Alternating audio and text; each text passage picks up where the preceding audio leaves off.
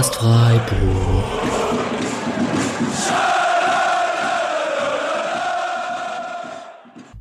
Aufnahme läuft und ich sage Hallo und herzlich willkommen zur 81. Folge des Podcast Freiburg. Wir befinden uns gerade mitten in der Sommerpause eigentlich, explizit jetzt gerade zwischen den Spielen äh, Kroatien gegen Spanien, ein kleines langweiliges 3 zu 5 in der Verlängerung und gleich spielt Frankreich gegen die Schweiz. Und wir dachten uns, wir machen jetzt eine Episode ähm, zum Freiburger Stadion, zum neuen Stadion, ein kurzer Rückblick auf das alte Stadion, auf das geliebte Dreisamstadion, nehmen auch ein bisschen Abschied vielleicht in dieser Folge. Mal schauen, ob das live möglich ist aber schauen auch auf das neue Stadion, auf den Bau, auf die Geschichte der letzten zehn Jahre, um was es da alles ging, was alles an Rechtsentscheiden, Bürgerentscheiden hin und her gab und ähm, wie das alles so vonstatten ging in diesen letzten, ja, man kann schon zehn Jahre sagen, es ging, ging, ging sogar schon noch ein bisschen früher los. Zwei bekannte äh, Gesichter, denen sage ich als erstes Hallo. Es sei mir, es ist nicht so freundlich, aber es geht auf jeden Fall schneller und bei Till holen wir ein bisschen eher aus. Ich sage erstmal Hallo Patrick. Hi. Und grüß dich, Julian. Hi. Genau. Wir sind hier von der eingespielten Garde und haben uns äh, Unterstützung dazu geholt. Und das ist der liebe Till, Fan der ersten Stunde, hast du letztens gesagt. Du warst schon zweimal hier dabei. Herzlich willkommen. Hallo und danke, dass ich hier sein darf. Als Experte. Ja, vielleicht magst du gerade selber erzählen, weil du kannst die Begrifflichkeiten auch direkt von Anfang an besser erklären als ich, warum du hier in dieser Folge dabei bist und wie wir ins Gespräch kamen, dass es doch mal Sinn macht, genau. hier über das Stadion zu sprechen. Also, ähm, wie bin ich ins Gespräch gekommen? Ähm, der Alex war im Rasenfunk vor einiger Zeit ähm, und wurde da unter anderem zum Stadion gefragt und war da nicht so ähm, sprachfähig. Bin ich und, immer noch nicht. Äh, ist okay.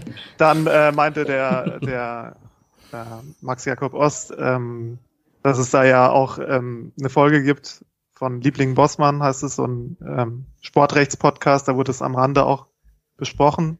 Und dann habe ich halt direkt geschrieben, dem Alex, wenn es mit dem nicht klappt, würde ich mich auch bereit erklären. Ich bin zwar kein Öffentlich-Rechtler, aber ich kenne mich zumindest in meinen eigenen Augen äh, so gut aus, dass ich äh, das so ein bisschen erklären kann für, für den Fußballfan und Laien, so dass es halt, dass man halt Bescheid weiß.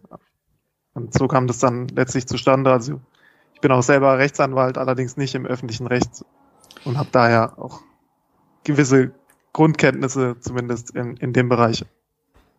Genau, ich denke, da, da freuen wir uns sehr, dass wir da ein bisschen diesen rechtlichen Einblick bekommen. Ich kann ehrlich sagen, für mich, äh, unsere, unsere Spieltagsepisoden und unsere Interviews, die fallen mir sehr leicht äh, in der Vorbereitung.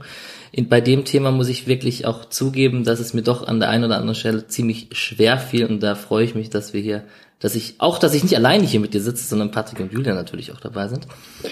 Und ähm, dass man da an der einen oder anderen Stelle doch die richtige Frage stellen kann. Ich möchte noch einen kurzen Audiokommentar für unsere HörerInnen loswerden. Ähm, die Sommerpause setzt Alex merklich zu. Die Frisur geht immer mehr Richtung Lukas Höhler dort. Ja, es wird bis zum Saisonstart machen wir ähm, so ein Parallelbild. Lookalike Contest. Perfekt. Das ja. werden die Hörer jetzt sich nur vorstellen müssen, aber vielleicht gibt's ja ein Vorher-Nachher-Foto, weil Julian hat ja schon betont, wie gut das Social Media Game geworden ist. Mal gucken, ob man das. Man macht. kann auf jeden Fall man kann auf jeden Fall sagen, es ist eine richtige Berlin-Frisur. Das, ja, das kann man da, dazu auch sagen. Das stimmt natürlich. So, jetzt ganz kurz zur Einleitung. Eigentlich sollte die Folge ja zeitlos sein. Trotzdem frage ich jetzt ganz kurz. Fußball, EM, seid ihr im Stimmung? Habt ihr was geschaut? Ähm, Till, ich gebe dir das erste Wort. Gerade Kroatien, Spanien 3 zu 5. Wie, wie, wie ist die Lage so? EM-stimmungsmäßig? Ja, also ähm, ich werde ähm, immer wieder angefeindet in letzter Zeit von meiner Freundin, weil ich gesagt habe, ach, diese EM irgendwie mit Corona und so, das ist irgendwie ein bisschen blöd, sich darauf einzustellen. Ich glaube, ich werde nicht so viele Spiele gucken.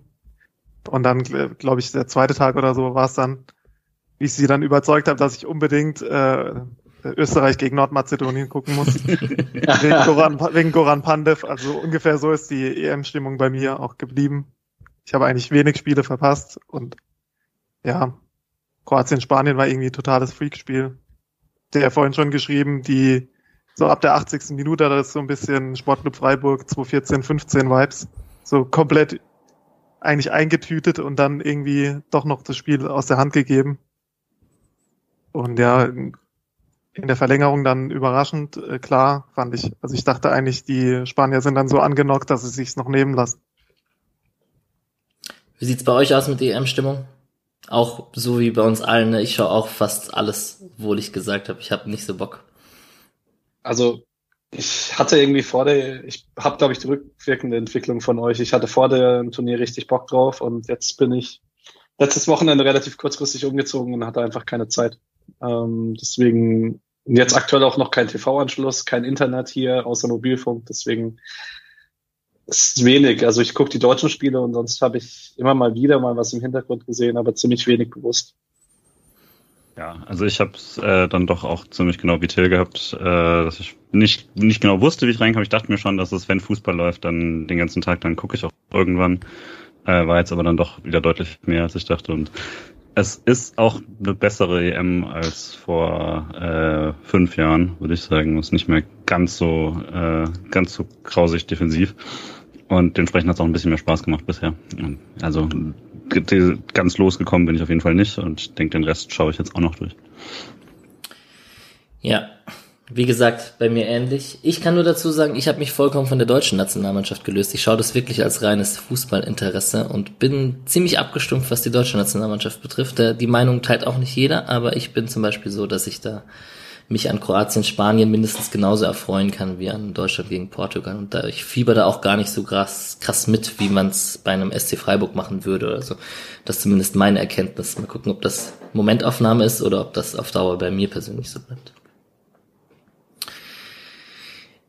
Vor zwei Wochen war ich in Freiburg und bin bei gefühlt 36, 37 Grad äh, durch die Sonne gelatscht. Das war eine ultra kluge Idee, weil ich bin dann da rausgefahren Richtung neues Stadion und bin dann da diesen Fußweg von der letzten Straßenbahnstation noch äh, so 20, 25 Minuten gelaufen und das war ziemlich anstrengend, weil natürlich nichts offen hatte. Es war ein Sonntag und habe mich totgeschwitzt und habe dieses neue Stadion begutachtet. Das hat ein bisschen vielleicht meine meine ersten Eindruck ein bisschen getrübt, weil ich ziemlich fertig war. Dennoch ist es schon ein schmuckhaftes Stück, was da jetzt in Brühl im Mooswaldstadion da drüben steht in Freiburg. Wie ist denn eure allgemeine Gefühlslage zum neuen Stadion und trauert ihr ein bisschen hinterher, dass man dem Dreisamstadion nicht diesen Abschied jetzt bieten kann, den es verdient hat. Oder vielleicht wird das ja noch so kommen. Wie sieht's denn bei euch aus? Ja, also ich würde schon, also in erster Linie finde ich es gerade schon sehr bitter, dass man, das haben wir ja schon mal gesagt, dass wir eben nicht mehr diesen richtigen Abschied wohl bekommen werden. Es sieht jetzt mehr und mehr danach aus, auch von den generellen Entwicklungen, dass das jetzt einfach kein volles Bundesliga-Pflichtspiel mehr wird oder so im Dreisamstadion, selbst also und dann, wenn es nochmal da ist, dann mit irgendwelchen Einschränkungen etc das tut schon ziemlich weh, auch weil dieser Moment quasi vom Übergang war ja was, was man jetzt sehr lange hat kommen sehen und wo dann immer so die Hoffnung war, hoffentlich spielt man erste Liga, hoffentlich ist das alles in einem großen würdigen Rahmen und dann wechselt man quasi zum neuen Stadion. Und dass das jetzt alles in so ganz komischen Umständen passiert, ist natürlich wirklich das Gegenteil von dem, wie ich mir das so ausgemalt habe. Äh, deswegen habe ich jetzt generell fällt es mir gerade wirklich schwer, mich so richtig emotional auf wieder das äh, wieder so ein Abschied noch so ein Neueinstieg richtig einzulassen, weil es gerade halt so unklar ist, wann denn tatsächlich man selber dort drin sein wird.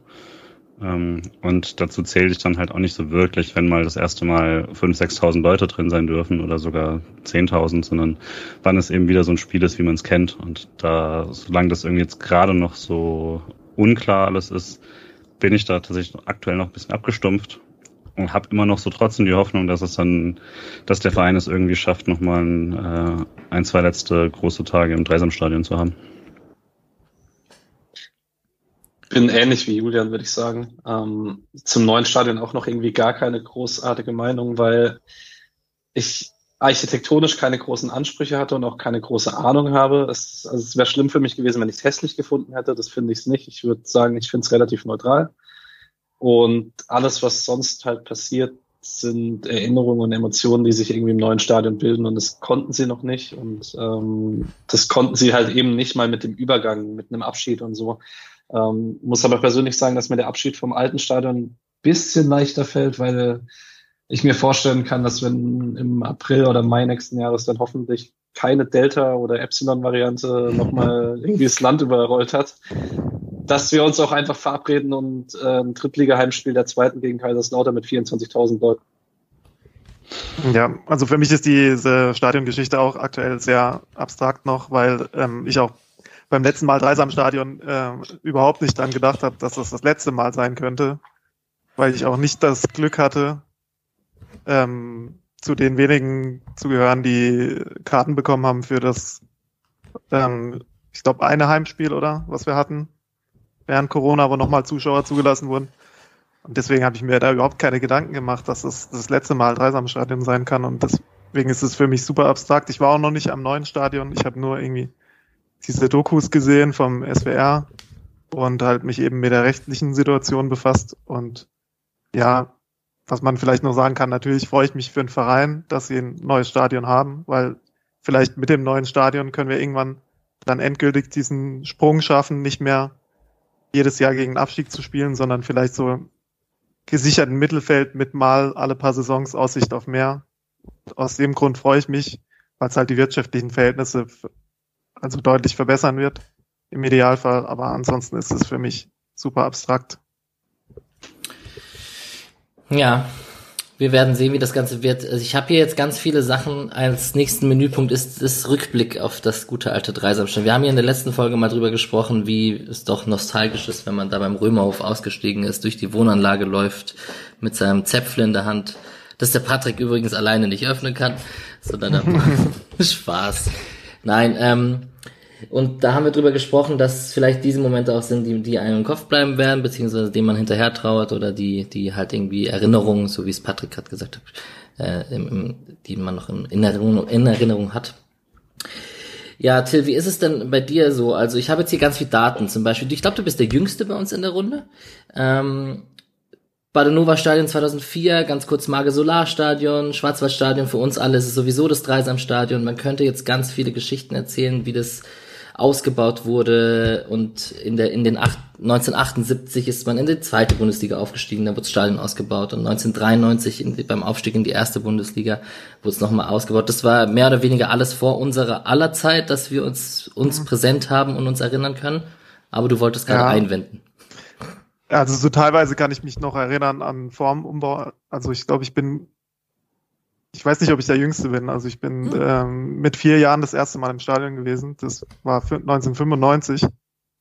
Dann bist du gar nicht der Jüngste. Ich meine gegen Fortuna Düsseldorf mit Frank Mill, aber das ähm, und da war es noch nicht auf dem letzten Umbau. Also ja, das habe ich noch so am Rande mitgekriegt, dass es da nochmal umgebaut wurde irgendwann.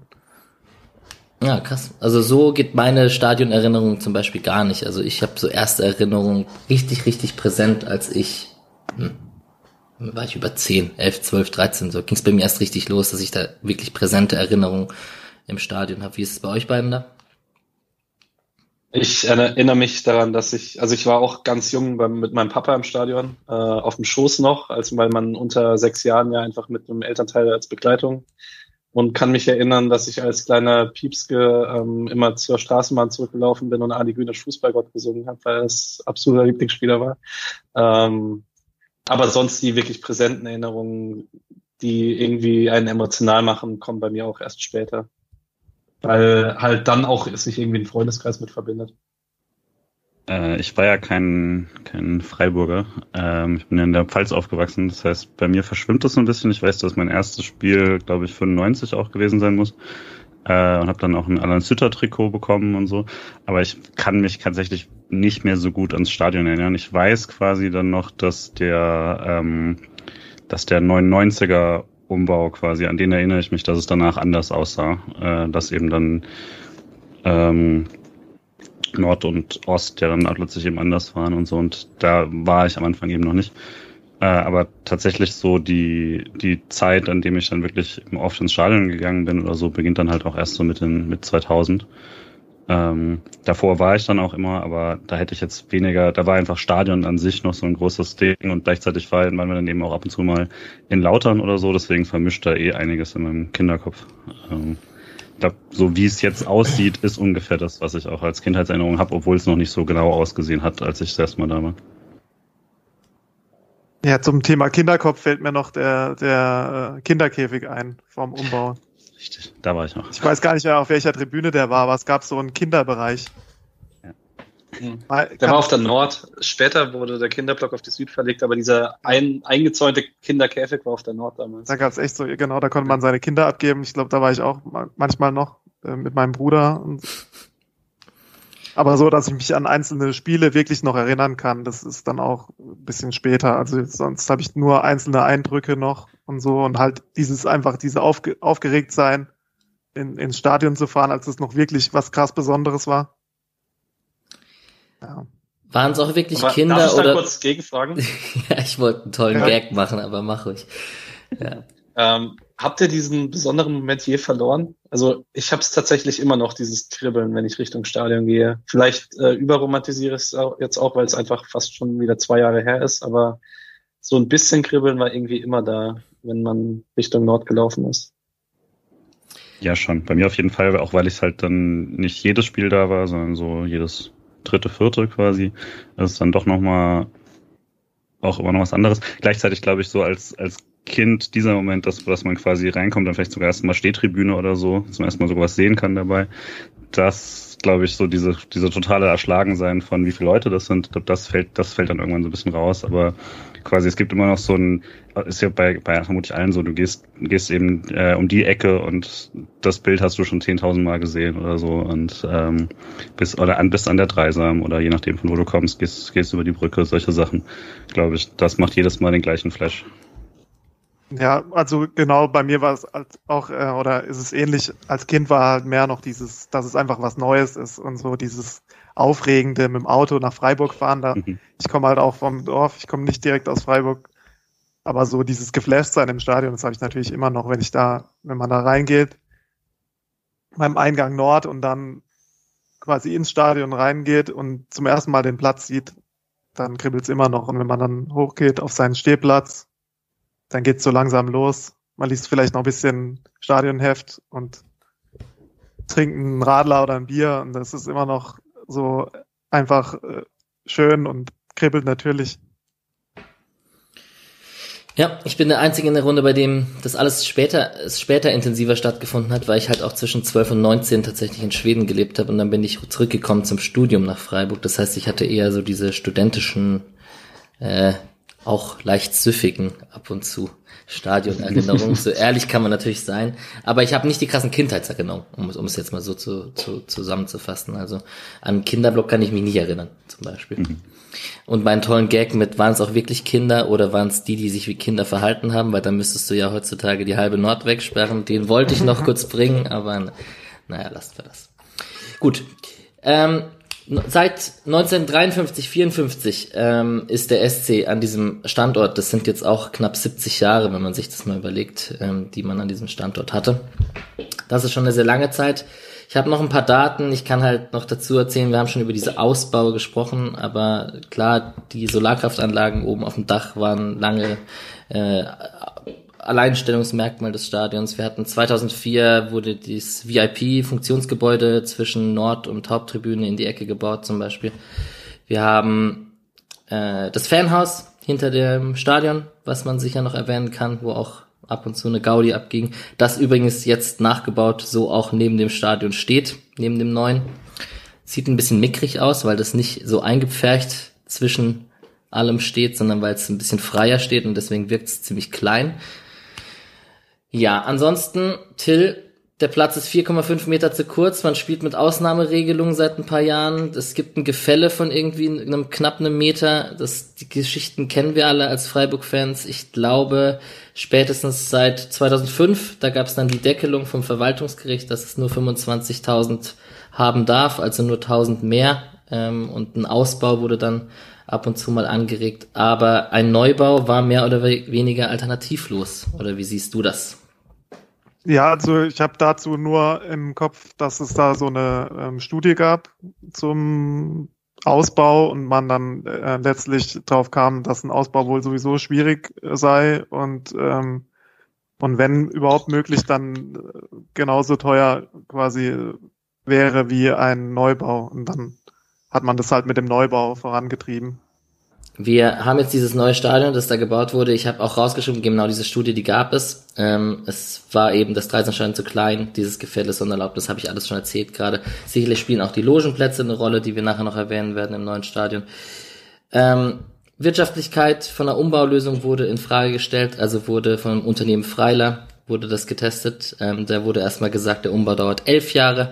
Später kam das, kam von Ernst Young ein Gutachten, dass der Umbau nur drei Jahre dauert, aber viel, viel, viel mehr kosten würde. Und dann hat man sich am Ende im Dezember 2012, also vor knapp zehn Jahren, dazu entschieden, also beziehungsweise hat der Freiburger Gemeinderat zugestimmt, dass ähm, ein Neubau stattfinden wird und eine Prüfung an drei Stadtstandorten stattfinden wird. Da gab's, könnt ihr euch noch dran erinnern? Hier Wolfswinkel und dann aber auch hier Kleingartenanlage Hettlinger und, und Hirschmatten und so und die Diskussionen, die es da gab vor zehn Jahren. Patrick nickt.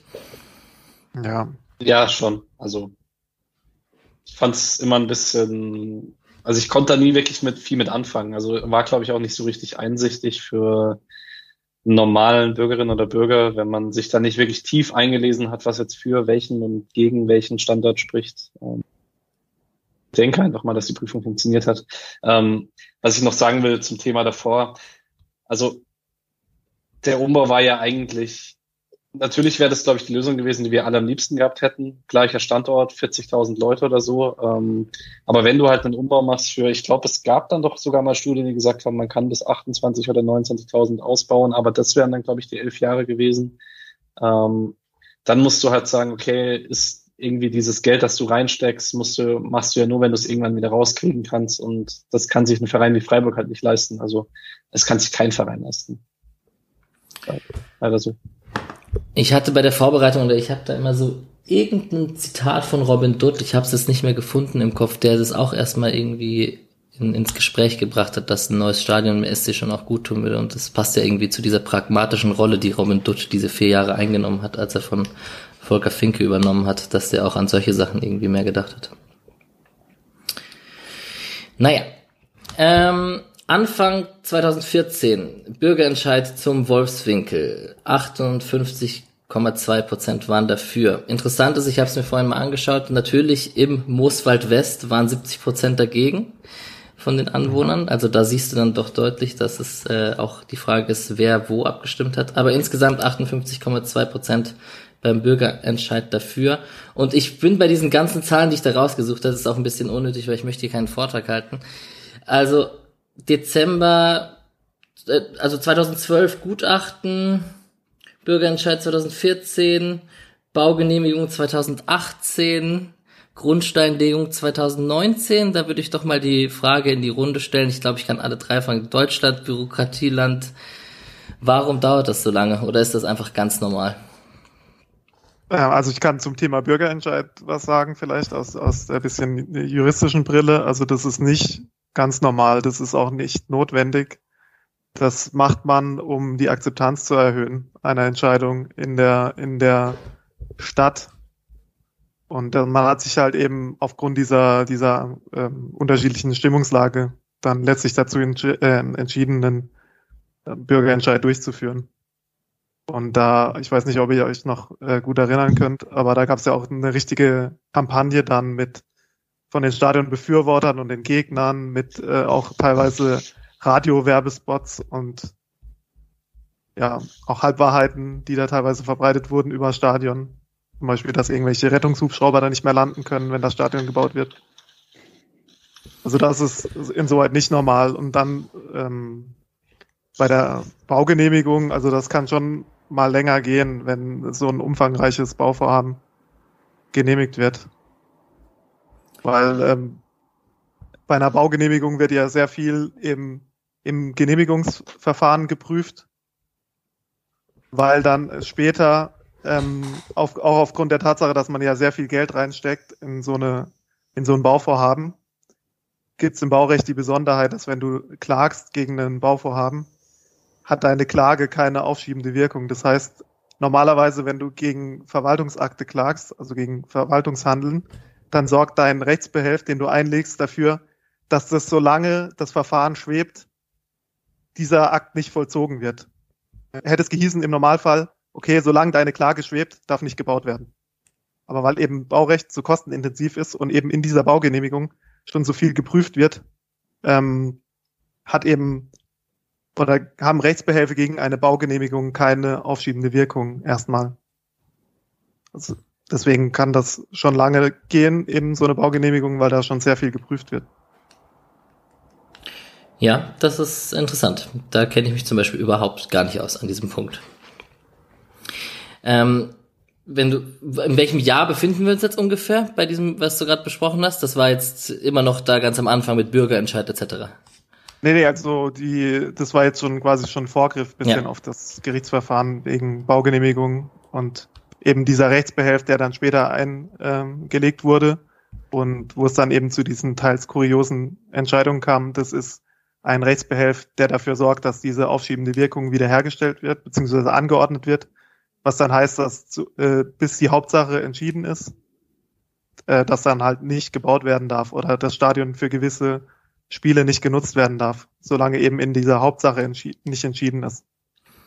Ja, ja. ich habe in der Vorbereitung ein, äh, eine, eine Arbeit, eine wissenschaftliche Arbeit, ähm, ein Forschungsprojekt heißt offiziell, äh, gefunden, was ich euch drei auch rumgeschickt habe. Nicht, dass ihr es sich jetzt angeschaut habt oder so, das ist gar nicht die Erwartungshaltung, Julian lacht schon. Ähm, 170 Seiten PDF. Äh, von der Uni. Vor allem eine Stunde vor der Aufnahme. Also, so gefühlt. genau. Nee, Kommunikationswissenschaft, Uni Hohenheim, die haben da kommuniz äh, haben analysiert, wie ähm, die Kommunikation zwischen den betroffenen Akteuren in einem zentralen Konflikt in der Region stattgefunden hat. Und diese Akteure, da haben sie halt den SC Freiburg und die Stadt Freiburg als Vorhabenträger, als Befürworter zum Beispiel Vereinigungen wie, wie die Fangemeinschaft vom SC oder Stadien in Freiburg etc. Und halt eben auch die Gegner von Tierrecht, Nabu, Freiburger Lebenswert, pro Wolfswinkel dann halt regionaler Bezug von dem, von dem Standort. Und dann haben sie auch noch die Medien und da haben, haben sie, glaube ich, exemplarisch die Badische Zeitung genommen, die aber tatsächlich in dem Ganzen eine große Rolle gespielt hat, weil die habe ich mich auch, habe ich mir auch gedacht, als, als damaliger ähm, Journal werden wollender Journalist und so, dass das ist natürlich auch Trumpf für den lokalen Journalismus, so ein Projekt. Hast natürlich jeden Tag was zu schreiben und jeden Tag einen unterschiedlichen Akteur, den du interviewen kannst und kannst da deine Seiten und füllen und so.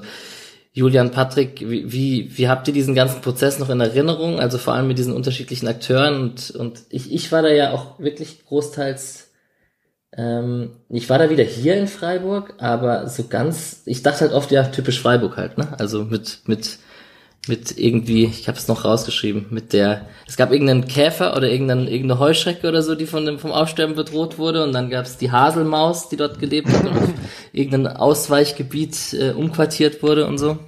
Ich muss, musste gerade dran denken, es gab bei dieser schönen Doku ähm, auch zu Stocker, gab es schon so einen Clip aus den 90ern, wo er irgendwie verzweifelt versucht, die immer mehr werdenden Autos irgendwo unterzubringen und dann sich dann so 30 Sekunden lang in die Kamera, Kamera rantet, dass es in Freiburg ja unmöglich ist, einen einzigen Parkplatz irgendwo zu bauen, weil ohne einen Borkenkäfer auszurotten, den es noch nirgendwo anders gab und so. Also zumindest so eine grobe Erinnerung. Äh, natürlich ist das aber teilweise ist auch mehr natürlich, ähm, dass die Leute, die eh dagegen sind, dass dort und dort ein Stadion steht, werden das natürlich als Grund dann anbringen und das hat vielleicht in Freiburg ein bisschen mehr Gewicht als in anderen deutschen Städten. Also zumindest so aus der Erfahrung hier kann ich sagen, dass das in Frankfurt keine Rolle gespielt hätte, ob dort solch, also ob das irgendwie jetzt ins Thema reinkommt. Ähm, das wäre einfach, hier wären andere Argumente vielleicht stärker gewesen, aber das ist natürlich vielleicht schon dann etwas speziell Freiburgisches, dass das äh, sich dann auch deswegen nochmal so ein bisschen zieht oder äh, auch das nochmal ein paar Artikel wert ist und so. Ja, man sieht es ja in Freiburg auch an anderen Dingen, dass die Einwohner oder ja, Einwohner und Anwohner von äh, diversen Dingen oft äh, sehr eigen sind und sehr um ihr Recht kämpfen. Also wenn man sich das Freiburger Nachtleben ein bisschen anguckt, da wird ja auch immer, wurde ja auch immer schon viel gerne verhindert. Ähm, also das ist einfach, denke ich, schon ein bisschen Freiburg-typisch, dass es halt sehr wehrhafte Anwohner gibt bei so geräuschintensiven Dingen. Reden wir jetzt von der Säule der Toleranz auf dem Augustinerplatz, oder? Ja, unter anderem, aber es gibt ja auch, ähm, gibt ja auch, ähm, wenn man sich die, also ich bin wie gesagt äh, schon länger nicht mehr in Freiburg wohnhaft, aber ich krieg auch noch einiges mit, aber wenn man sich so ein bisschen die Innenstadt anguckt, was es da noch für Clubs gibt oder so, die was taugen. Ich glaube, das wird auch immer weniger. Da wird Freiburg dem süddeutschen Klischee auf jeden Fall gerecht, wenn ich das aus der Berliner Brille hier betrachte. Und jetzt war jetzt auch erst, erst mit dem Späti noch, habe ich irgendwie am Rande mitgekriegt, weil ich immer noch BZ lese, dieser bis Späti im Stühlinger, der jetzt irgendwie zumachen muss oder so. Ja. Also, ja. Weil ich dich jetzt gerade so ein bisschen derailed habe, ähm, war deine eigentliche Frage zum, äh, zu der Kampagne. Was mir dann noch sehr ähm, im Gedächtnis geblieben ist dabei, ist vor allem eben im Stadion, dass es eine sehr seltene Situation in Freiburg gab, nämlich dass sich die aktive Fanszene sehr für ein neues Stadion eingesetzt hat, aus den quasi verschiedenen Gründen der Notwendigkeit, die da bestanden haben. Und das ist in Deutschland jetzt wirklich nicht üblich, sondern normalerweise haben die meisten aktiven Fanszenen versucht, dann an ihrem Stadion festzuhalten, ähm, wenn es irgendwie geht. Und äh, das war schon quasi, natürlich war das auch ein Streit, das ist ja klar, aber das gab auf jeden Fall im Stadion eben große Werbeaktionen dann auch vor dem, vor dem Bürgerentscheid. Das letzte Spiel war quasi eine halbe Werbeveranstaltung. Ähm, und das ist, glaube ich, auch schon ein Grund, um das ein bisschen wegzunehmen, warum, wenn jetzt Leute enttäuscht sind davon, dass, dass man so ein bisschen mehr Anspruch hatte, quasi mit in den Prozess mit reingenommen zu werden, weil es schon eine große äh, Aktion der Fans auch war, dort ähm, den Verein zu unterstützen. Ja, krass. interessanter Punkt, den du da anbringst. Und ich habe gerade gefunden, Fangemeinschaft. Die Fangemeinschaft möchte mithelfen, langfristig die Voraussetzungen für einen Bundesliga-Standort zu erhalten, um allen ein besonderes Erlebnis in einem tollen Stadion zu ermöglichen. Also irgendwie scheint da ja der Dialog zwischen Fangruppierungen und Verein und Vor- und Nachteile und Langfristigkeit und Bundesliga-Standort Freiburg und so scheint ja ziemlich gut stattgefunden zu haben, auf jeden Fall. Man muss auch ehrlich sagen, dass die Debatte in äh, gute Zeit reinfiel dann im Stadion, weil ähm, die Übernahme von Streich schon einen sehr, sehr großen Fußballhype in, Deu äh, in Deutschland, in Freiburg ähm, verursacht hat. Äh, vielleicht auch in Deutschland, ja. Ähm, ich meine, man hat es ja dann spätestens 14, 15 gesehen oder 15, 16 war die Zweitligasaison. 15, 16, glaube ich, ähm, wo halt in der zweiten Liga jedes Spiel ausverkauft war und man hat schon, als Streich dann ein halbes Jahr da war, war eine Zeit, wo es nicht mehr großartig möglich war, auf der Nord Tickets zu bekommen oder allgemein Stehplatztickets oder es war kompliziert. Also diese eben dieses Bestreben von der Fangemeinschaft, das auch aus diesem Aufruf rauskommt, dass man für alle Fans dann zu Hause schaffen möchte, kam halt auch daher, dass man nicht mehr die Probleme hatte, dass man an einem Novemberabend vor 9000 Leuten gegen Unterhaching gespielt hat. Ja. Ich habe noch dazu also Auslastung 1920 war halt, also beispielsweise das letzte, das letzte Jahr, wo man wirklich vor vollem Publikum noch gespielt hat, war halt wirklich bei 99 Prozent. Man äh, ist, ist jetzt zum Beispiel aktuell, wenn man es vergleicht, ist man 17. in der Tabelle, also letztes Jahr gewesen, im neuen Jahr mit, mit Fürth ist man, glaube ich, dann vorletzter, also ist man, nee, vorvorletzter, ist man 16. Ähm, was Kapazität im Stadion anbetrifft, nur Union Berlin hat weniger, ähm, Bochum ist ein Ticken größer. Ähm, man hat eigentlich einen relativ hohen Stehplatzanteil mit 10.000 zu 14.000. Dazu komme ich gleich, dass der gar nicht mehr so groß ist, obwohl man es so verkauft. Also der ist zwar immer noch ähnlich groß wie jetzt, aber anteilig ist er nicht mehr so groß, wie er jetzt ist. Ähm, genau, und ja, deutschlandweit ist man irgendwie auf Platz 35, 40, was Stadiongröße betrifft. Und da reden wir jetzt noch gar nicht von irgendwelchen Logen und etc. Also dafür, dass der SC Freiburg sich, wie Patrick gerade auch richtig erwähnt hat, in den letzten zehn Jahren ja durchaus als Bundesligist etabliert hat, ähm, ist das dann wahrscheinlich auch einfach nicht mehr zeitgemäß und man schöpft nicht alles aus, was möglich wäre. Neues Stadion. Kurz, mal reine kurzen Fakten. Äh, Baubeginn eben im November 2018, darüber haben wir gleich gesprochen und Thiel, dazu kommen wir jetzt gleich dann mit allen möglichen rechtlichen Bescheiden, die in diesem Zeitraum dann stattgefunden haben. Kosten werden insgesamt so auf 76,5 Millionen geschätzt für das Stadion und 50 Millionen für die Infrastruktur drumherum. Man hat knapp 10.000 Plätze mehr mit 34.700. Davon sind 22.300 Sitzplätze und 12.400 Stehplätze. Also Stehplätze sind 2.400 mehr, aber da es insgesamt 10.000 mehr sind, ist das Verhältnis nicht mehr gleich zwischen Steh und Sitz. Das heißt, man hat trotzdem ähm, auf den Sitzplätzen hat man also eine größere Auslastung und kann damit wahrscheinlich auch mehr Geld verdienen. Ähm, Rollstuhlplätze 144 und klar, 20 Logen, insgesamt 200 Logenplätze, viel mehr Parkplätze, viel mehr Fahrradstellplätze, einen Busbahnhof etc. Also das ganze Zeug, was man halt im alten Stadion auch mit damit gestruggelt hat. Also die gegnerischen Fanbusse, die taten einem doch manchmal ein bisschen leid, wenn sie da durch die Schwarzwaldstraße tuckern mussten. So, und jetzt kommen wir zum neuen Stadion. und zum Bau. Und irgendwie kann ich jetzt noch Zahlen runterrattern, wie das hier 2019 Fußweg fertig, 2020 Dachkonstruktion fertig etc. Ich glaube, die Zahlen kann sich jeder auf der Homepage angucken und sind, glaube ich, gerade auch gar nicht so krass interessant. Interessant ist wahrscheinlich rein zeitlich noch, dass äh, man eigentlich im August 2020 umziehen wollte vom alten Stadion ins neue Stadion. Und ja, vielleicht Till überschneiden sich da auch unsere Themen ein bisschen jetzt, weil der Zeitstrahl und das Ganze, was dann rechtlich passiert ist und wo geklagt wurde, sich ein bisschen überschneidet. Aber natürlich fällt das auch alles noch ins Corona-Jahr, ne? Und ähm, man muss bedenken, dass durch die Covid-Pandemie, darauf wurde es auch geschuldet, dass der Bau nicht ganz fertig wurde, da gab es bestimmt auch Lieferengpässe etc. etc., dass man erst zum Jahresende umzieht und jetzt wird wahrscheinlich diese Saison, diese, diese neue Saison als Umzug angepeilt. Mal gucken, ob es klappt. Und dann würde ich dir doch das Wort übergeben, so 2019, 2020. Genau. Was war denn da alles los? Und wir stellen dann Fragen. Also genau, ich, wir machen jetzt einen kleinen rechtlichen Exkurs. Ich habe mich ja vorhin schon mal ein bisschen ähm, geäußert zur Baugenehmigung. Also jetzt mal vor die Klammer gezogen, muss man eben ähm, zwei, drei Dinge so ein bisschen verstehen. Die Baugenehmigung habe ich schon erklärt, eben wegen diesen hohen Investitionen und weil bei der äh, Baubehörde bei der Zuständigen, das war in diesem Fall das Regierungspräsidium in Freiburg, weil da eben schon so viel rechtlich geprüft wird, hat eben eine Klage gegen eine Baugenehmigung keine aufschiebende Wirkung. Das heißt, wenn man gegen eine Baugenehmigung klagt, sorgt das nicht dafür, dass bis die Klage entschieden ist, ein Baustopp verfügt wird, sondern man darf weiterbauen und ähm, die Klage wird halt verhandelt. Es sei denn, man legt einen Rechtsbehelf ein auf Anordnung dieser aufschiebenden Wirkung. Da wird dann entschieden vom Gericht, ähm, ja, sind die Rechte dieser Antragsteller so verletzt, dass wir eventuell eben so einen Baustopp oder zumindest eine, eine Nutzungsstopp als äh, Fußballstadion zu gewissen Uhrzeiten verfügen müssen. Genau. Und das wurde eben, also es wurde Klage eingereicht von den Anwohnern und dann eben wurde zeitgleich oder mehr oder weniger zeitgleich eben dieser Rechtsbehelf eingelegt, der diese aufschiebende Wirkung anordnen soll für die Klage, dass eben der Sportclub im Idealfall wollten die erreichen, dass es halt einen Baustopp gibt. Und ähm, genau, und mit verschiedenen Argumenten, ähm, eben unter anderem diese Lärmsituation, vor allem in den Ruhezeiten. Dann haben sie noch gesagt, die Baubehörde sei äh, befangen gewesen, weil die ja, wenn so eng im Austausch waren mit dem Sportclub und sich alle so gut verstanden haben. Dann ging es unter anderem auch noch um das Verkehrsaufkommen. Aber vor allem ging es eben um die Lärmwerte.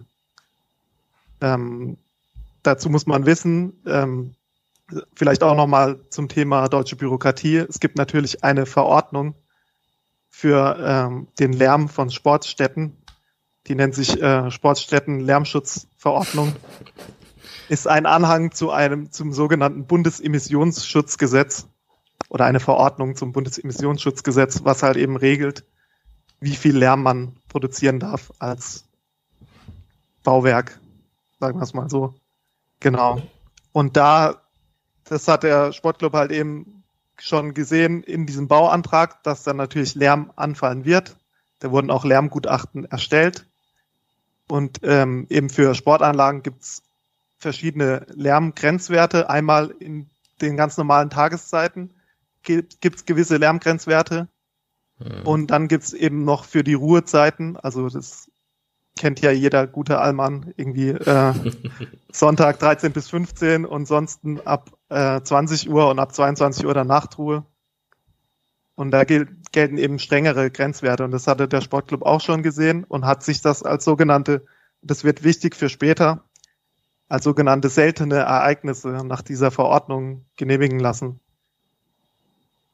Es gibt nämlich die Möglichkeit, an 18 Tagen im Jahr über diese Grenzwerte in den Ruhezeiten zu gehen, die eigentlich vorliegen, da ein bisschen höhere Grenzwerte zu haben. Und da hat der Sportclub halt gesagt, ja gut, alle Spiele außerhalb von 13 bis 15 am Sonntag und abends ab 8 sind sowieso in diesen Grenzwerten für diese normalen Tageszeiten und alle anderen sind auf jeden Fall in diesen Grenzwerten für diese seltenen Ereignisse. 18 Spiele im Jahr. Bis zu 18 äh, Spiele im Jahr. Ich finde es sehr amüsant, dass wir gerade über Grenzwerte reden und über irgendwelche Zahlen und den Raum gesch äh, geschmissen werden. Das erinnert doch sehr an die Corona-Pandemie in dem einen ja. oder anderen Zeitpunkt. Genau, und dann, äh, genau, das muss man vielleicht vorher wissen, ja. Und ähm, genau, die der, der erste Schritt war dann eben von diesen Anwohnern, ähm, diesen Antrag zu stellen. Das macht man beim zuständigen Verwaltungsgericht. Das war in dem Fall das Verwaltungsgericht in Freiburg. Die haben dann auch entschieden am 2.10.2019 und ähm, nee, am Entschuldigung, am 29.04.2019 VG Freiburg. Die haben gesagt, also erstmal diese an also diese anderen Punkte außer dem Lärm haben sie erstmal abgefrühstückt, haben gesagt, nee, keine Befangenheit, kein äh, zu hohes Verkehrsaufkommen. Das geht alles klar und mit dem Lärm wird es allenfalls in dieser Nachtzeit eventuell problematisch ab 22 Uhr. Aber in so einem Verfahren prüft man, wiegt man quasi die Interessen summarisch gegeneinander ab. Und nur wenn quasi das krass benachteiligend ist für die Anwohner, dann gibt es halt einen Baustopp oder einen Nutzungsstopp. Und dann haben die halt gesagt, also allenfalls, in Klammern, nicht sicher nach 22 Uhr, könnte es problematisch werden und es rechtfertigt weder einen Baustopp noch einen Nutzungsstopp. Das war die, die erste Entscheidung von VG Freiburg. Habe ich das richtig in Erinnerung, dass das die Entscheidung war, die dann schon groß äh, von Medien zerrissen wurde, Freiburg darf nach 22 Uhr nicht spielen? Äh, Habe ich dann falschen Zeitpunkt? Nee, das war dann schon, das war dann schon die nächste. Also die haben erstmal gesagt, es geht alles klar, auch nach 22 Uhr. Also mhm, erstmal okay. wird alles gehalten, quasi. Also man muss vielleicht auch noch dazu sagen, in diesen Verfahren, eben weil es die Hauptsache gibt, wird nur ähm, summarisch entschieden, also anhand dessen, was man hat.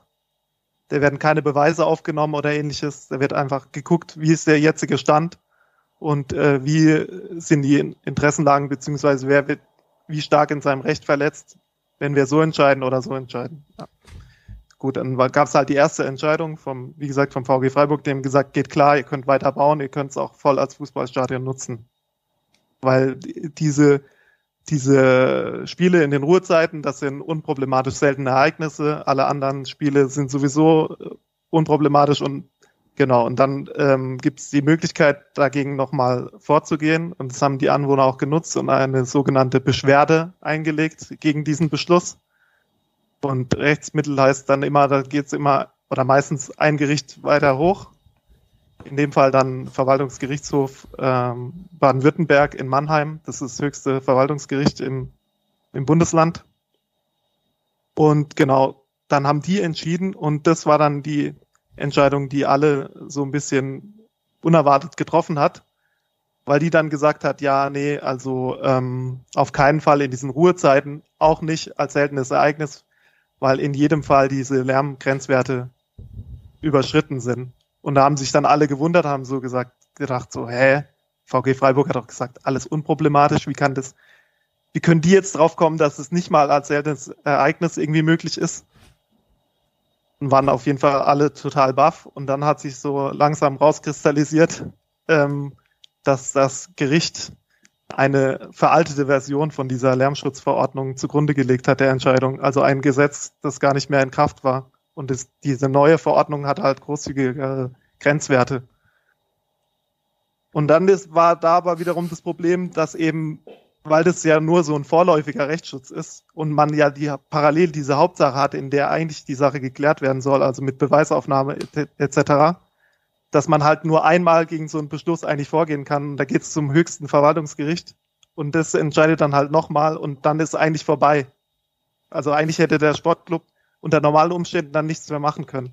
Aber weil die halt so blöd waren, in Anführungszeichen, ein veraltetes Gesetz zu verwenden, ähm, sind wir dann sogar in den grundgesetzlich relevanten Bereich reingerutscht, weil es im Grundgesetz einen ähm, Artikel 103 gibt, in dem steht, dass jeder ähm, äh, Bürger das Recht hat auf rechtliches Gehör. Also wenn er ein Rechtsproblem hat, auch tatsächlich, dass darüber entschieden wird. Und weil der eben, weil eben veraltete Gesetze angewendet wurden, ist es dann gleichgestellt wie, als wäre der Fall gar nicht entschieden worden. Und dann für den Fall gibt es eine Anhörungsrüge, heißt das. Also kann man quasi sagen, ja, ihr habt mich nicht angehört mit meinen Argumenten, Und dann ähm, wird es halt nochmal entschieden. Anhand der aktuellen Gesetze, genau. Genau, und dann eben, wie gesagt, dieser veraltete Beschluss, also dieser Beschluss mit den veralteten Grenzwerten, der war am, äh, am 2.10.2019 und dann hat es also wirklich krass lange gedauert bis zum zweiten Beschluss am 20.08.2020, was absolut utopisch lange ist für ein Eilverfahren. Weil eigentlich ist es ein Eilverfahren, wo es darum geht, es muss schnell irgendwie Rechtssicherheit geschaffen werden für diesen Zeitraum, in, bis die Klage entschieden ist. Also das muss halt schnell gehen, weil mhm. so, so lange können die auch weiterbauen. Und es hat aber auch so lange gedauert, dass es dann auch ein bisschen durchgesickert, weil der Sportclub wohl ähm, sehr vehement äh, Gespräche geführt hat mit den Anwohnern und die wohl auch kurz davor standen, sich zu vergleichen und sich irgendwie zu einigen. Aber das hat sich dann zerschlagen, genau. Und dann kam irgendwann halt eben dieser zweite Beschluss dann ähm, vom VGH in Mannheim, Verwaltungsgerichtshof, am 20.08.2020, also auch schon fast wieder ein Jahr her. Und da haben die dann plötzlich, am, und da dachten halt viele Fans, ja, okay, das läuft jetzt, die haben es halt eingesehen, veraltete Verordnungen und so, und jetzt müsste eigentlich alle, müssten sie eigentlich alles so sehen wie das Verwaltungsgericht in Freiburg. Aber nee, die haben dann noch was Neues gefunden, haben gesagt so, ja, ähm, also Regelbetrieb äh, kein Problem. Die Grenzwerte werden aus ihrer Sicht eingehalten an diesen äh, nicht in diesen Nicht-Ruhezeiten. Ähm, aber und das war der erste Knaller halt ähm, diese äh, Bundesligaspiele in den ähm, Ruhezeiten sind keine seltenen Ereignisse. Hat dann zum ersten Mal der Gerichtshof als allererstes Gericht in Deutschland das so vertreten. Weil bisher war es immer nur, selten, ein seltenes Ereignis ist selten, wenn es halt ähm, an quasi an einem anderen Zeitpunkt stattfindet, wie, wie die, dieser Regelbetrieb. Und beim Sportclub ist ja Regelbetrieb Bundesliga immer noch, Gott sei Dank, meistens Samstag 15.30 und äh, alle Gerichte haben bisher immer entschieden, dann, okay, Sonntagsspiele, die kommen halt so und so oft, oft vor, und aber halt seltener. Und Freitagsspiele auch. Das ist ein seltenes Ereignis. Aber de, äh, der Gerichtshof hat dann jetzt ähm, in der Gesetzesbegründung gekramt von diesem, äh, von dieser Verordnung und hat dann gemeint, ja, selten Ereignis, seltenes Ereignis muss nicht einfach nur zeitlich selten sein und gibt auch nicht einen, Freifahr äh, einen Freifahrtschein quasi 18 Mal im Jahr einfach äh, Rambazamba zu machen, sondern es muss so eine über, im Vergleich zum Regelbetrieb einen anderen Charakter haben und so eine überragende Bedeutung und haben sie halt gesagt, ja, äh, Bundesliga ist halt Bundesliga, ob die freitags oder sonntags stattfindet, es bleibt halt Bundesliga. Und deswegen sind halt nur irgendwie ähm, DFB-Pokalspiele und äh, etwaige Champions League oder UEFA-Pokalspiele eben seltene Ereignisse, weil da ja wirklich auch der Ablauf ein bisschen anderer ist. Da kriegt man ja auch Gegner zugelost, kann nicht so planen und so. Haben sie gesagt, okay, das sind halt seltene Ereignisse. Da hat der Sportclub aber leider auch in, in den Augen vom Gericht einen Fehler gemacht in, im Bauantrag weil die, der Sportclub war sehr, sehr, sehr detailliert in diesem Antrag, hat sehr detailliert aufgeführt, was für Spiele gibt es, was für Spiele haben wir wahrscheinlich in dem Stadion und hat dann aber irgendwie vergessen, dass es auch ähm, Europapokalspiele oder DFB-Pokalspiele geben kann, irgendwie die nach 2030 stattfinden. Und dann hat das Gericht gesagt, okay, die Anschlusszeiten, die ihr uns gegeben habt, die, die sehen wir als abschließend und da taucht nirgendwo äh, was auf, was später ist als 2030. Das heißt, auch DFB-Pokalspiele und äh, UEFA-Pokalspiele erlauben wir zwar, aber nur, wenn sie vor, äh, wenn sie bis spätestens 2030 angeschlossen sind. Also das kommt dann noch oben drauf. Und dann haben sie auch noch gesagt, weil der Sportclub hat im Bauantrag auch gesagt, also wir wollen uns diese diese Spiele in den, diese Bundesligaspiele in den Ruhezeiten erlauben lassen als seltene Ereignisse, wir halten aber wahrscheinlich sogar diese Grenzwerte ein, die in diesen Ruhezeiten gelten. Das hatte, dann hatte, dazu hat das Gericht gesagt, ja, das sehen wir auch so, dass ihr die wahrscheinlich sogar einhaltet, aber ihr habt euch ja als, äh, als seltenes Ereignis genehmigen lassen und dürftet dann mehr mhm. Lärm machen, weil wir so, weil es ja euch, weil euch quasi mehr Lärm genehmigt mhm. wurde. Und deswegen ist es halt auch aus dem Grund dann egal, dass quasi auch die Grenzwerte möglicherweise eingehalten werden. Ja. Also war der SC am Ende doch an dieser Stelle etwas schludrig, weil am Anfang, das was von dem, was du gerade erzählt hast, hatte ich den Eindruck, der SC hat ja gar nicht, hat doch, hat ja anscheinend doch nicht so viel falsch gemacht, wie es oft in den Medien auch transportiert wurde, weil, also ich bekomme das dann hier aus Berlin mit und zu mir sagen natürlich alle, hey, wie dumm ist dein Heimatverein, dass sie nicht mal auf diese äh, Abend, dass, dass sie was bauen für 70 Millionen, ohne darauf zu achten, dass sie abends spielen dürfen. So, das ist natürlich die erste Wahrnehmung, wenn irgendwie der Kicker darüber schreibt. Aber der SC war am Ende dann gar nicht so schludrig. Nee, die waren, ich würde sogar sagen, teilweise im Gegenteil. Die waren teilweise zu detailliert. Die haben zu, mhm. die haben zu, die sind teilweise zu sehr ins Detail gegangen. Eben, dass sie überhaupt auf die Idee kamen, okay, wir lassen uns das jetzt als seltenes Ereignis irgendwie äh, genehmigen. Und, und äh, ja, oder auch mit, dass sie so ganz detailliert diese Anschlusszeiten halt eben aufgelistet haben, weil zum Beispiel hat das Gericht auch gesagt, so jetzt als kleine Seitennot, ja, ähm, Relegationsspiele zum Beispiel tauchen in eurem Bauantrag nicht auf. Also wenn ihr mal Relegation spielt, ist es auch nicht genehmigt. Okay. Und das ist jetzt aber, das ist jetzt der aktuelle Stand. Genau, das ja ist gesagt, ja. Es gibt dieses äh, Hauptverfahren ja trotzdem noch, richtig? Genau, das Haupt, das sind, genau, das sind zwei getrennte Verfahren. Also die Klage läuft von Anfang an. Ähm, genau, und im Hauptsacheverfahren, der wird aber halt, oder werden äh, sehr umfangreich eben Beweise aufgenommen, Zeugen gehört, beteiligt äh, gehört, Sachverständige vernommen. Das kann sich halt sehr lange ziehen. Weißt und du, wie der Stand ist vom Hauptverfahren? Da findet man irgendwie noch wenig bis nichts. Also. Okay, ja, also ist ja durchaus interessant, wenn ich vorhin mit meinen Zahlen da um die Ecke komme. Du hast irgendwann erwähnt, Oktober 2020 war irgendein Datum. Das genau, das war der erste, dauert. das war der erste Beschluss, wo die eben gesagt haben, okay, ähm, also kein Baustopp, weil diese anderen Argumente wurden ab, äh, auch von denen abgebügelt, aber halt eben Nutzungsstopp für diese Ruhezeiten. Okay, weil ich kann ja trotzdem vorlesen. 2019 Grundsteinlegung mit Keller und Martin Horn, 2019 Fuß- und Radwegbrücke fertig, 2020 Dachkonstruktion, Anfang 2020. Im März 2020 gab es das sogenannte Richtfest, wo der Rohbau gefeiert wird mit SC-Spielern, die die, die, die, die die Stadionbaustelle besichtigen und etc. Also das ist ja alles schon so weit fortgeschritten und so medienwirksam, dass es da ja eigentlich auch gar keinen Weg zurück mehr gibt. Also zwischendurch gab es auch mal noch so eine, eine, sogenannte Änderungsbaugenehmigung. Da hat sich der Sportclub ähm, quasi äh, ver verpflichtet oder sich noch genehmigen lassen. Da wurden ähm, mehrere Baumaßnahmen durchgeführt, ähm, um eben die, den Lärm ein bisschen zu verringern. Da hat aber das Gericht gesagt, ja, also das ist wenn dann nur marginal und das, das spielt für uns äh, für unsere generelle Betrachtung keine Rolle eben.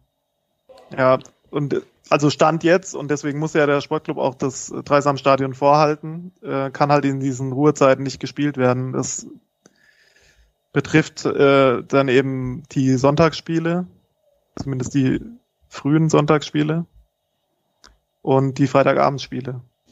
Ähm, ich hatte noch eine Frage dazu. Ähm, der Verein wirkte ja jetzt aber irgendwie immer relativ ähm, noch halb, also relativ entspannt mit der ganzen Sache ähm, weiß jetzt, du kannst jetzt nicht abschätzen, wie lange so ein Hauptverfahren geht, aber kann man daraus irgendwie lesen, dass sie glauben, das wird noch zur, in den nächsten Monaten abgeschlossen oder zieht sich sowas wirklich dann noch Jahre nachdem diese Fall, das zieht sich als insgesamt schon Jahre. Dementsprechend hätte ich jetzt gedacht, irgendwann ja. müsste es auch mal zu Ende kommen. Aber also so ein Hauptverfahren kann sich schon zwei bis drei Jahre ziehen. Also und da das ja dann wahrscheinlich auch schon äh, seit äh, Ende 2019 läuft, kann es schon sein, dass es im nächsten halben bis dreiviertel Jahr äh, mal entschieden wird. Ich meine, ich hätte da auch was gelesen, das mal angepeilt war bis Ende des Jahres, aber dass mhm. das jetzt auch schon wieder durcheinander gekommen ist. Und gerade, ähm, ich weiß auch nicht, äh, also es ist jetzt äh, ein bisschen Spekulation, ich weiß auch nicht, wie, wie das jetzt genau läuft äh, am Verwaltungsgericht. Aber es sind ja auch die Verwaltungsgerichte, die sich mit diesen ganzen äh, Corona-Geschichten rumschlagen müssen. Also haben die bestimmt auch eine gute Auslastung aktuell oder hatten eine gute Auslastung.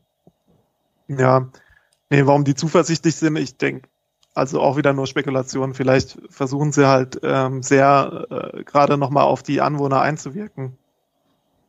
Also es war wohl in der, also in der Vergangenheit oft so bei Stadionbauvorhaben. Das habe ich zumindest aus dieser äh, Liebling-Bossmann-Folge, da hat der Experte das erwähnt, dass dann halt öfter Vereine auf die Anwohner zugegangen sind und gesagt haben, zum Beispiel, ja, wollt ihr nicht alle Dauerkarten oder so oder eine kleine Ausgleichszahlung oder ja. Vielleicht war das der Motivationsgrund für die Anwohner, das von Anfang an zu machen.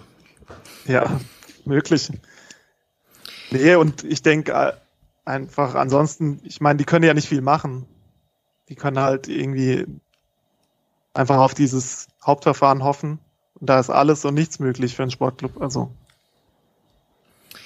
Ja, was mich interessiert, also im Dezember wurden ja, ähm, nee, im Dezember kam raus, dass die Innenräume mit 20.000 Quadratmetern noch Baustelle sind und dass der SC da ein bisschen Probleme hatte, das Stadion auch generell fertig zu bekommen und ähm, die Pacht muss irgendwie ab dem ersten Halbjahr diesen Jahres gezahlt werden und die Mehrkosten muss irgendwie die Köster GmbH, die für den Bau zuständig ist, zahlen anscheinend offiziell. Also mich würde interessieren, hatte das jetzt endlich Auswirkungen auf den Bau oder lief das einfach generell parallel ganz normal weiter und das waren einfach ganz normale Bauverzögerungen, die auch so stattgefunden hätten, nee. ohne den ganzen. Genau, also so wie ich das abschätzen kann, hat es keine Auswirkungen auf den Bau, weil eben ja genau, äh, das hatte ich ja ganz am Anfang erklärt, dass bei der Baugenehmigung so ist, dass ja. eben bis das nicht erreicht wird, ähm, bis nicht, nicht eben so ein Baustopp erreicht wird, ähm, darf weitergebaut werden. Und hier haben ja die Anwohner keinen, also hatten ja nicht vollen Erfolg, die haben ja keinen Baustopp erreicht sondern nur eben ein Nutzungsstopp als Bundesliga-Stadion in diesen Ruhezeiten. Und dann das, wird auch einfach weitergebaut. Ja, klar. Und gerade, das ja. hat man ja auch in diesen Dokumentationen gesehen, die hatten ja so ein ähm, ja, Titan Schedule, wollte ich sagen, so einen äh, engen Zeitplan sich selber gesetzt, dieses Bauunternehmen Köster. Also die haben da einfach volle Kraft weitergebaut.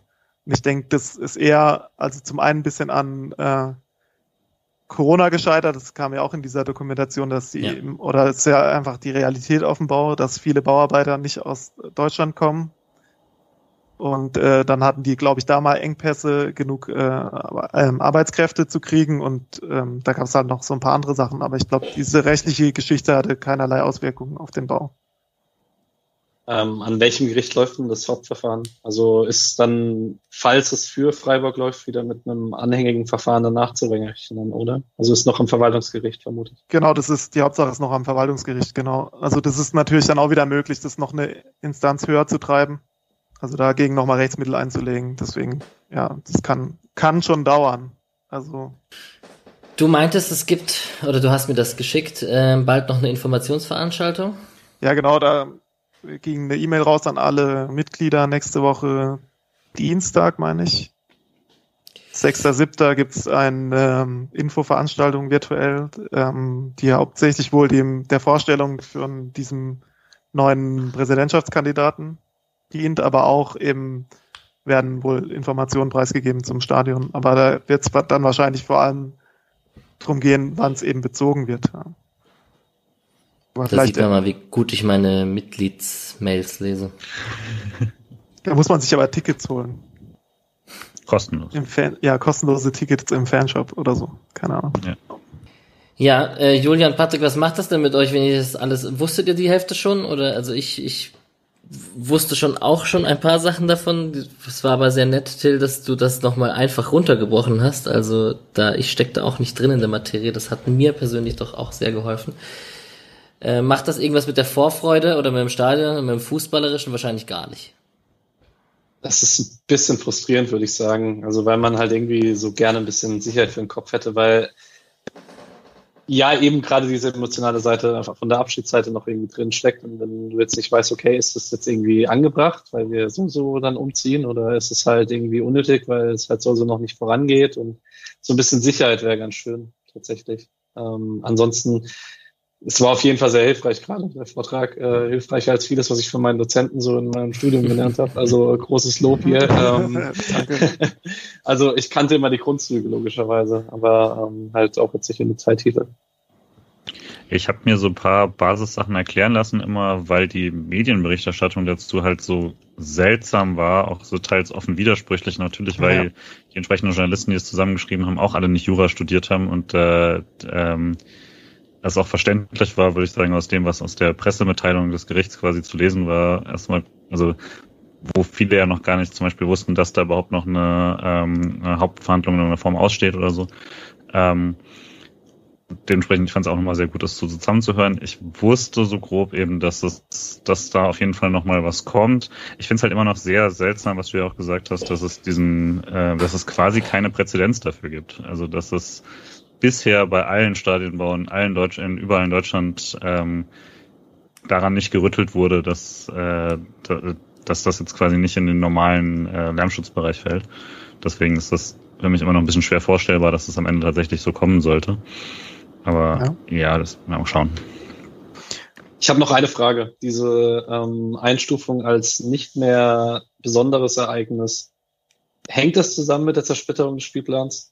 Also ist die DFL schuld an dem allem? Nee, die, nee, tatsächlich nicht. Die, ähm, die sagen eben, das muss, eben wie vorhin gesagt, es muss nicht nur selten sein im Sinne von zeitlich selten. Das wäre jetzt eine Komponente, sondern eben, es muss auch selten sein im Sinne von besonders. Und da ein Bundesligaspiel in einem Stadion, wo der Regelbetrieb Bundesliga ist, halt nicht in diesem äh, Falle selten ist, dass es was Besonderes ist, reicht dieses zeitliche selten nicht, weil die eben meinen, dieses seltene Ereignis, wo man an 18 Tagen im Jahr diese eigentlich für den Ruhe, für die Ruhezeiten geltenden Grenzwerte übersteigen darf, die seien eben kein Freifahrtschein, 18 Mal im Jahr einfach an einem anderen Tag in den Ruhezeiten Rambazamba zu machen, wenn das halt die Rambazamba ist, die man immer macht. Quasi, das sei, sei ursprünglich gedacht worden vom Gesetzgeber, vor allem zum Beispiel für große Sportfeste, große Turniere oder äh, ja, die halt an anderen Tagen außerhalb vom Regelbetrieb stattfinden. Aber das, wie gesagt, das kam jetzt zum ersten Mal so mit dieser Argumentation im Zusammenhang mit einem Fußballstadion und einem seltenen Ereignis. Und ein Bundesligaspiel ist ja für den SC Freiburg auch gar nichts Besonderes mehr, weil er ja so etabliert ist in der ersten Bundesliga. Was ich glaube, ja auch. Ja.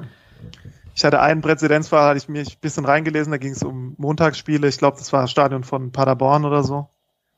Und da haben die zumindest fürs Montagsspiel entschieden, dass Montagsspiel ein seltenes Ereignis ist, obwohl es auch zweite Bundesliga ist, weil die halt gesagt haben, ja, das ist halt montags 2015 und wird vom frei empfangbaren Fernsehen übertragen oder so in die Richtung. Deswegen ist es ein seltenes Ereignis. Aber nach der Argumentation jetzt vom VGH Mannheim wäre halt eben auch ein Montagsspiel kein seltenes Ereignis, weil zu dem Zeitpunkt, wo es entschieden wurde, gab es ja auch diese unsäglichen Bundesliga-Montagsspiele noch. Und die hätten auch nicht stattfinden dürfen. Eben, ja. Und das ist halt jetzt so ein bisschen neu. Ja, mich würde eigentlich noch interessieren, aber ich weiß nicht, ob da überhaupt jemand von uns, von euch drei eine Antwort drauf hat, wie das Ganze im alten Stadion war, das mitten im Wohngebiet lag und so. Und man kann ja auch nicht davon ausgehen, nur weil der sportliche Erfolg über die Jahrzehnte wächst, wächst ja logischerweise auch der Lärm und die, die Personenanzahl, die da sich durchs Wohngebiet durchschlängert und so. Und man kennt natürlich die ganzen Geschichten, dass da die Leute irgendwie an die, an die Anwohnerhecken irgendwie ihr Geschäft erledigen und so weiter und so fort und dass das alles nicht so cool ist für die Anwohner, aber so viel Erfolg scheinen die da vor Ort nicht zu haben. Oder die Debatte gab es nie, weil die schon gewohnt waren, am Stadion zu wohnen. Also bei Bauvorhaben gibt es auch einen ähm, Bestandsschutz, ja. nennt man das. Also was mal genehmigt äh, wurde zu der damaligen Rechtslage, bleibt quasi genehmigt. Und ich denke, das hat zum einen eine Rolle gespielt. Und äh, zum anderen ist es, glaube ich, jedem klar, dass das Dreisamstadion in der Art wahrscheinlich nicht nochmal in dem Gebiet äh, nach heutiger Rechtslage genehmigt werden würde. Ja. Und das ist da bestimmt auch ganz, also wenn die jetzt das noch nicht gewohnt wären, die Anwohner dort, würden sich dort bestimmt auch sehr viele finden. Ja. Und es gab ja mal tatsächlich, also vom Verwaltungsgericht äh, gab es ja mal fürs Dreisamstadion diese Feststellung, dass es 25.000 Leute auch das Maximum sein sollte quasi. Das heißt, dass man den Leuten dort, so wie es aktuell gebaut ist, äh, das nicht mehr zumuten könne. Also das ist schon natürlich so, dass das Dreisamstadion da äh, nicht per se besser lag, aber klar ist halt was anderes, ob es jetzt, wenn es komplett neu gemacht wird. Auch. Der Patrick ist gerade rausgeflogen und verabschiedet sich schon mal an die Runde. Ich habe noch eine abschließende Frage, die, eigentlich, die ich eigentlich euch beiden stellen wollte und jetzt stelle ich sie doch nur dir, Till, weil Julian, dir brauche ich sie, glaube ich, nicht stellen. Dauerkarte nächstes Jahr und damit einhergehend, bist du von dem ganzen Umzug äh, betroffen oder keine Dauerkarte? Ähm, keine Dauerkarte. Ich hatte meine letzte Dauerkarte äh, Saison 10, 11, letzte hm. Saison, wo ich eben noch unten gewohnt habe. hab die dann abgegeben, hab vorher meinen Vater gefragt, ob er, ob er die haben will und das war eben Vorstreich und er meinte, ja, also aktuell geht er ja nur so auf jedes zweite Spiel und wenn er dann mal eine will, dann kriegt er ja sowieso eine und dann äh, ist er in der Ära Streich dann doch bei jedem Spiel gewesen und äh, seitdem mehr oder weniger auf der Warteliste immer wieder für Dauerkarten und äh, klappt halt nicht. Ja. Vielleicht klappt's fürs neue Stadion. Dann denke ich, war es das von meiner Seite, es sei denn, ihr habt noch irgendwas, was ihr besprechen wollt zum Thema Stadion. Dem scheint nicht der Fall zu sein.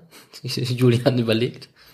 Nee, ich hatte nur so grundsätzlich denke ich, das macht dann halt mehr Sinn, wenn es dann tatsächlich äh, tatsächlich soweit ist, dass es, dass man dann auch rein kann. Da gab es ja dann, ich tue mir aktuell noch ein bisschen schwer, dann auch zum Beispiel, wir hatten vorhin gesagt, dass es, dass, dass du die, äh, die, die Hütte erwähnt hast, die noch so allein und verloren dasteht. Ähm, was so das generell, was dann so das Gefühl sein wird, wenn man da hinkommt und wie das Stadion tatsächlich aussieht, weil aktuell, auch wenn er noch, äh, wenn das faktisch fertig gebaut ist, äh, denke ich, wird es hoffentlich doch noch mal ein bisschen anders aussehen, soll ja auch ein bisschen anders aussehen als diese aktuelle Betonwüste, die man noch drumherum hat mit dem, mhm. äh, mit den Parkplätzen. Und deswegen kann ich aktuell noch nicht so viel irgendwie auch zur Kritik daran sagen, weil ich dann halt doch tatsächlich sagen würde, ich guck mal, wie es dann aussieht, wenn es soweit ist. Ähm, deswegen denke ich, werden wir einen zweiten Part haben, wenn wir alle mal endlich da gewesen sind. Ja, und wir werden auf jeden Fall auch einen zweiten Part mit Thiel haben, der uns über die, äh, der die Geschehnisse für uns im Blick behält und gerne wieder ja. eingeladen ist, wenn sich an der Lage was ändert. Klar. Und dann sehen wir uns spätestens irgendwann mal alle im Stadion auch mal live, würde ich doch mal sagen. Auf jeden Fall. Ich würde auch die Gelegenheit noch nutzen und natürlich die Kollegen grüßen von Liebling Bossmann, die auch äh, eine Folge hatten. Das ist ein bisschen mehr für juristisches Publikum, aber auch, auch so ähm, lohnt sich das da reinzuhören. Die machen einen sehr guten äh, Podcast zu Themen Sportrecht und auch sehr viel Fußball. Ja. Und dann äh, möchte ich noch sagen, dass ich sehr enttäuscht bin, äh, dass Güstil gegangen ist. ich hatte mir Gehörtest du zur Güstil-Fraktion? Ich hatte mir einfach ungesehen das Trikot gekauft. Also ich habe so überlegt, Santa Maria oder Güstil und dachte, Santa Maria ist ah. wahrscheinlich der bessere Spieler, aber wann gibt's schon mal einen Spieler, der also wann hat man schon mal die Gelegenheit, also fast den eigenen Namen auf dem Rücken zu tragen? ja, Hab mir dann das Trikot ja. gekauft und wurde dann immer ausgelacht. Äh, ja, hat er schon, spielt der mal noch? Ja, bisschen ja. Tragische Trikotkäufe kann ich auch. Ich habe ein Trikot in meinem Trikotschrank. Das ist eine.